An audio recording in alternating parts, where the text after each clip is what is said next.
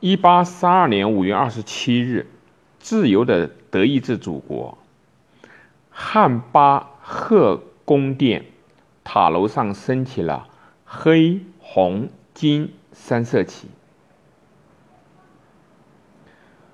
在游行的队伍中，每个人都带着一条黑、红、金三色的绶带，上面写着“德国重生”。之后是一个又一个代表团，大学生来自德语国家，为自由奋争的波兰和自由的法国。巨大的花车队伍在约翰·奥古斯特·伍尔特的带领下前进。他是活动的组织者之一。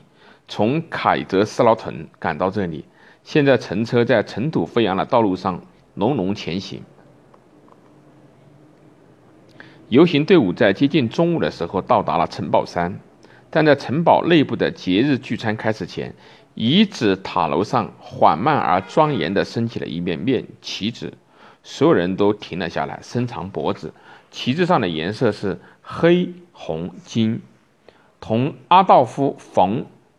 吕措福斯率领的自由军团的前置颜色相同，他的军团参加了德国人对抗拿破仑的战争。汉巴赫，对，想起来了。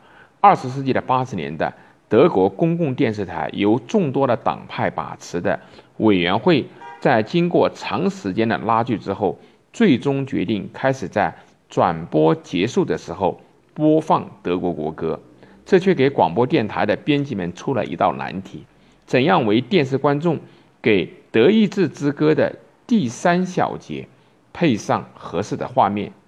因为在一个发誓永远放弃任何民族主义热情的共和国里面，你无法想象这是一个多么棘手的问题。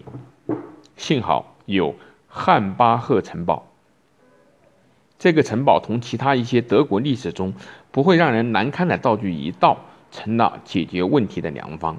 于是，我们在听完最后的新闻和接下来的天气预报之后，会看到国旗在汉巴赫城堡塔楼上飘扬。对我个人来说，最后的新闻总感觉要比主新闻听起来要粗俗许多。当然，有可能是我的错觉。城堡上那面。旗帜永远都被说成是黑、红、金三色。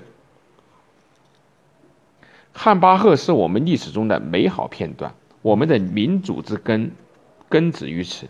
虽然我们并不以此为傲，但至少我们可以回想，也又不会感到羞愧。汉巴赫节目满足了老联邦德国崛起这一微小神话的所有条件。它同样满足了成为某一类历史事件的条件。这类历史事件以一种可靠的，有时甚至是吸引人的方式，被塑造为一个让人自我陶醉的世界史的泡沫。一八三二年，年轻人前往马克思堡的热情，完全可以和人们在当代历史事件中所迸发的激情相提并论。政治集会在当时的德国被完全禁止，绝无例外。五月节的官方报道是室外聚餐，一开始被准许，之后被禁止，再之后又准许举行。这种拉锯式的战争战在大学生中被证明是最好的宣传。新城及周边的客栈在活动前几天就已经被爆满，私人旅馆也同样如此。归顺巴伐利亚的普法尔茨人过得相对还不错，巴伐利亚宪法保证了他们的某些自由，但全德大学生要做的却不仅仅是政府的一些让步。在诗人和思想家的国度，在席勒笔下的文化大国，人们却不可以公开谈论政治，这可能吗？在强大的法国邻居面前，德国就像打满补丁的地毯一样。目光狭隘的诸侯们在这里发动小型战争，把公民当作奴隶一般对待，这合理吗？这一切都必须被终结。德国应该统一、自由，因此旗帜是黑、红、金三色。他们自1817年瓦特堡节以来就被大学生视为德国统一和自由的象征。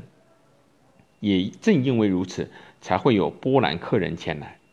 他们两年前勇敢的起来反抗俄国的监管者，出于同样的原因前来的还有路德维希·博尔内，他被统治者视为煽动者国家之敌。